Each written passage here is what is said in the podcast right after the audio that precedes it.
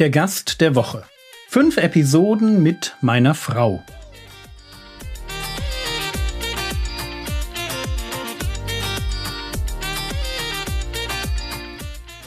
Theologie, die dich im Glauben wachsen lässt, nachfolge praktisch dein geistlicher Impuls für den Tag.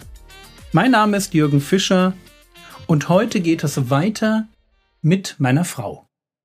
Schatz, ich würde gerne zurückgehen so zwei Jahre, Anfang 2019 hatte ich eine Herz-OP und die war eigentlich ganz simpel, entwickelte sich dann aber zum Fiasko mit Not-OP, zwei Tage Koma, Mann stirbt, epileptische Anfälle, so das gesamte Programm, sodass aus einem ganz simplen Ich gehe mal schnell ins Krankenhaus und du kannst mich heute Abend besuchen, dann innerhalb von kürzester Zeit die Frage wurde, wird mein Mann überleben? Werde ich jetzt zur Witwe? bin ich in wenigen Stunden allein. Das war eine sehr kritische Zeit, wo du über ein, zwei Tage hinweg nicht wusstest, ob dein Mann überleben würde. Und es sind solche Phasen in meinen Augen, so Phasen, wo alles zusammenbricht, wo man von jetzt auf gleich in eine Situation hineingestellt wird, die einen völlig überfordert wo man seine eigene Ohnmacht mit Händen greifen kann, wo man merkt, was der Glaube einem zu bieten hat. Mhm. Und mich würde interessieren, in dieser Phase der vermeintlichen Hoffnungslosigkeit, wo man nichts selber tun kann, was hat dir damals eigentlich Kraft gegeben? Wie, wie bist du durch diese Tage hindurchgegangen? Und das ging ja danach noch weiter mit der Möglichkeit, dass da noch eine Sepsis kommt und ich hätte ja noch mhm. lange, ich hätte ja. noch Wochen danach sterben können. Also wie bist du damit umgegangen? Ja, ich wusste, dass äh, es schwierige Zeiten auch äh, für einen Christen gibt und dass so eine Herz-OP nicht so was Simples ist, wie du dir es das vorgestellt hattest. Und, ich hatte mir ähm, das ganz einfach genau, vorgestellt. Ja, ähm, äh, ich hatte eine kranke Mutter, die viel im Krankenhaus war, von daher wusste ich, was alles im Krankenhaus schief laufen konnte und ich habe mich auch so von dir verabschiedet, ähm, als könnte es unser, unser letztes Mal sein, aber natürlich gehofft, dass du überleben würdest. Und an dem Morgen, als du dann ins Krankenhaus gegangen bist, da habe hab ich beim Bibelverse wiederholen, ähm, kam der Psalm 91, Vers 11 und 12. Den möchte ich gerne mal vorlesen. Denn, denn ähm, er bietet seine Engel deinetwegen für dich auf, dich zu bewahren auf allen deinen Wegen. Auf den Händen tragen sie dich, damit ähm, du deinen Fuß nicht an einen Stein stößt. Und als ich den Vers wiederholt habe, dachte ich, Herr, ist das der Vers jetzt für Jürgen oder für mich? Vielleicht für uns beide. Also ich nehme ihn mal als Vers des Tages und als Vers, ähm, den du ähm, mir jetzt äh, zugesprochen hast für die OP meines Mannes. Was zeigt, was wir ja gestern schon hatten, wie wichtig es ist, Bibelverse auswendig zu lernen. Genau. Und äh, ich wusste, okay, anscheinend ähm, muss er mich, äh, müssen mich heute die Engel irgendwie durchtragen. Mal sehen, was jetzt kommen wird. Und ich konnte zur Schule gehen, obwohl es äh, auch Kon Konflikte gleich am, am Morgen mit einem Praktikant gab, konnte ich das irgendwie abgeben.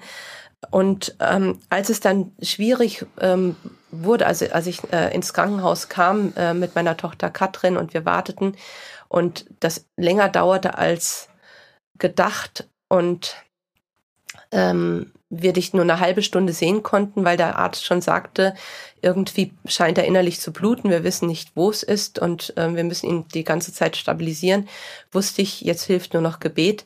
Sie haben uns nach einer halben Stunde schon weggeschickt und sagten, wir dürfen nur anrufen äh, in der Nacht und ich habe dann mehrfach in der Nacht angerufen und da sagten sie immer, ja, wir, da haben wir, wir haben noch keine Lösung gefunden und ich wusste, es wird jetzt wirklich schwierig werden. Und ich habe äh, die Gemeinde auch dafür beten lassen. Die wussten, ähm, dass du ja eine schwere OP hattest. Und ich konnte sogar zwischendurch schlafen in der Nacht, weil Gott einen durchgetragen hatte und habe einfach dein Leben Gott anbefohlen äh, und gesagt, ähm, du, also du baust dein Reich und wenn du das der, äh, wenn du der Meinung bist, mein Mann soll gehen, dann ähm, will ich das aus deiner Hand nehmen. Aber ich hätte natürlich gerne noch ein bisschen bei mir. Das heißt, in der Zeit, du fühltest dich vorbereitet durch ja. diesen Bibelvers ja. du dachtest schon, Mann, was wird da kommen? Warum spricht mich dieser Vers so an? Warum bereitet mich der Heilige Geist beim Lesen seines Wortes genau auf so etwas vor, auf eine Zeit, wo ich mich durchtragen lassen muss von Gott? Und war es dann gar nicht so überrascht? Ja. Also ich war total überrascht, das will ich ganz ehrlich sagen. Ich bin da ganz entspannt rein. Ich habe auf dem Weg morgens noch im Bus kurz abgecheckt, bin ich wirklich gläubig für den Fall, dass ich sterben sollte, dass ich auch auf der richtigen Seite rauskomme. Bin nochmal so den ersten Johannesbrief durchgegangen im, im Kopf und konnte dann so ganz wohlgemut sagen, ja, du bist wirklich nach bestem Wissen und Gewissen gläubig. Der Herr Jesus ist für dich gestorben, deine Sünden sind vergeben. Wenn das jetzt hier schief geht, wirst du auf der richtigen Seite wach werden. Das war für mich klar, aber ich habe mir überhaupt keine Sorgen gemacht. Ich hatte schon die Bücher bereitgelegt für die Reha. Ja, die du nie lesen konntest, weil du dich gar nicht konzentrieren konntest. Also was ja. mir aber auch wichtig geworden war, ähm, auf dem Weg ins Krankenhaus hörte ich eine CD und das ist, das war eine CD, die alte Lieder neu vertont hatte. Und äh, da speziell habe ich ein Lied von Hedwig van Redern gehört. Das heißt, weiß ich den Weg auch nicht. Und als ich das hörte, dachte ich, boah, das ist genau das Lied, was ich jetzt gerade brauche und was Gott mir jetzt gerade gegeben hat. Das hat eine Tiefe, und das drückt genau das aus, was ich gerade empfinde. Ich weiß nicht den Weg, wie es weitergeht, aber Gott weiß es und ich kann mich ihm anbefehlen. Und dabei ist mir auch aufgefallen, wie tief diese alten Lieder sind, weil jedes dieser Lieder handelte auch immer von Leid. Jedes Lied hat auch eine Strophe, die sich mit Leid beschäftigt. Und das fand ich beeindruckend. Das kann ich mir vorstellen, gerade in so einer Situation dann ja, ich denke auch im, in den vergangenen Jahrhunderten haben Leute ganz selbstverständlich gemerkt, dass es einfach zum Christsein dazugehört, Leid zu haben. Und das wird mir heutzutage in den modernen Lobpreisliedern zu viel ausgeblendet. Ja, das kann sein. Also es gibt ausgewählte Lobpreislieder, die das Thema mhm. noch irgendwie, naja, so ein bisschen anreißen.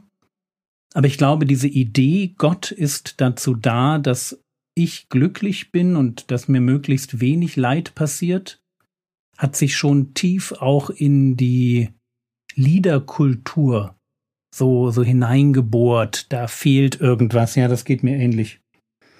Das heißt, wir haben an der Stelle einmal Gott hat dich selber durch einen Bibelvers vorbereitet, Gott hat dich durch einen Bibelvers ermutigt. Und dann haben wir diesen Punkt, dass dich alte geistliche Lieder durchgetragen haben. Und natürlich, dass du ganz normal mit Gott gelebt hast. Ich meine, dieses jeden Tag mit Gott leben trägt dann durch solche Momente hindurch. Und ganz ehrlich, die Tatsache, dass du schlafen konntest, dass Gott dir wirklich die Ruhe gegeben hat, aus seiner Hand zu nehmen, was kommt, das ist schon sehr beeindruckend. Vielen Dank. Vielen und, Dank für diesen Einblick. Ja, und Gemeinde hat mir natürlich bei, äh, auch beigestanden, ja. Also im Gebet, aber auch, äh, dass ich Leute anrufen konnte. Ich hatte da äh, ähm, einen äh, Mann in der Gemeinde, der ähm, vorher Krankenpfleger war und sich gut auskannte und den ich auch immer wieder anrufen konnte und fragen konnte und ihm sagen konnte, die, die Diagnose haben wir jetzt. Und es hat sogar ein, ein, Christ aus Chicago angerufen, der Arzt war und gesagt, äh, ähm, er möchte mal den OP-Bericht haben und sowas. Also auch da haben wir sogar Beistand ähm, äh, gehabt. Und ja, auch äh, vor allem äh, ja äh, me meine Familie, aber auch eben die Geschwister, die wirklich immer wieder äh, mich ermutigt haben und mir beigestanden haben, auch dich im Krankenhaus besucht haben. Das war sehr schön. Ja, es ist gut, eine geistliche Familie in solchen Momenten zu haben.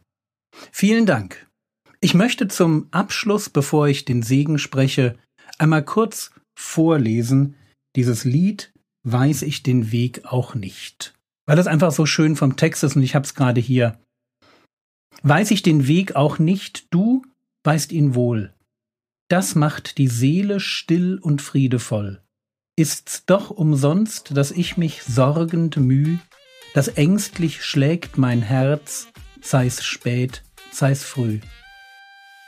Du weißt den Weg für mich, du weißt die Zeit, dein Plan ist fertig schon und liegt bereit. Ich preise dich für deiner Liebe Macht und rühm die Gnade, die mir Heil gebracht. Du weißt, woher der Wind so stürmisch weht, und du gebietest ihm, kommst nie zu spät. Drum wart ich still, dein Wort ist ohne Trug. Du weißt den Weg für mich. Das ist genug. In diesem Sinn, der Herr segne dich, erfahre seine Gnade und lebe in seinem Frieden. Amen.